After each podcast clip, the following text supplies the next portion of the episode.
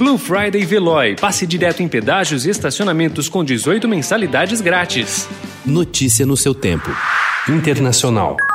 The president's allies today have been talking quite a bit about maybe declaring victory on Tuesday night, uh, even if the votes aren't final, if he needs to be up ahead. What's your response? My response is the president's not going to steal this election.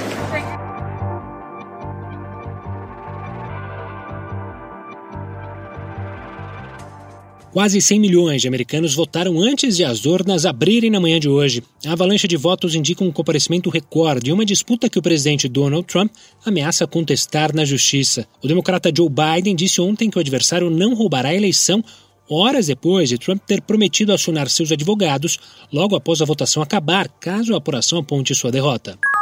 Diariamente, os assessores do Conselho de Segurança Nacional enviam ao presidente o relatório com um resumo do que ele precisa saber sobre o que acontece no mundo. As informações são discutidas na manhã seguinte. São três páginas e mais alguns documentos por tópico. Eram três páginas até Trump. Pouco interessado, ele deixava de lado os relatórios, perguntava de assuntos não relacionados, normalmente com dúvidas sobre o saldo comercial dos Estados Unidos com o país em discussão, sua obsessão. Quatro meses depois de deixar a vice-presidência dos Estados Unidos em 2017, Joe Biden se reuniu com ativistas democratas em Washington. Ao fim do encontro, a mais jovem do grupo se aproximou para um clique e disse: Minha avó ficaria furiosa se eu não tirasse uma foto com você. Biden respondeu: Avó? Vamos ligar para ela. Em pé, Biden ouviu pelo telefone a avó da ativista contar com pesar que uma das filhas estava com um câncer em estágio avançado. Ele parou de sorrir ao lembrar que Bo, seu filho mais velho, morreu aos 46 anos em decorrência de um tumor no cérebro. Joe Biden chega à véspera da eleição como favorito para ocupar a Casa Branca a partir de janeiro. O democrata tem em média oito pontos de vantagem sobre Donald Trump nas pesquisas compiladas pelo site 538. É um pouco mais do que o dobro do que a também democrata Hillary Clinton tinha no dia da votação em 2016.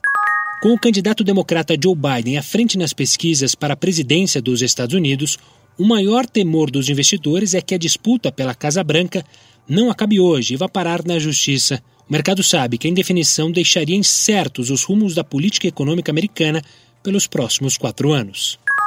Uma série de ataques a tiros coordenados deixaram ao menos dois mortos e 15 feridos em Viena ontem. Houve tiroteios em pelo menos seis locais do centro da capital da Áustria. O ministro do interior do país classificou a ação como um ataque terrorista. Um suspeito e um civil foram mortos. De todos os feridos, sete estavam em estado grave, disseram as autoridades. Notícia no seu tempo. Aproveite a Blue Friday Veloy e passe direto em pedágios e estacionamentos com 18 mensalidades grátis. Corre que é por tempo limitado. Garanta o seu adesivo em veloy.com.br barra Blue Friday. Veloy. Piscou, passou.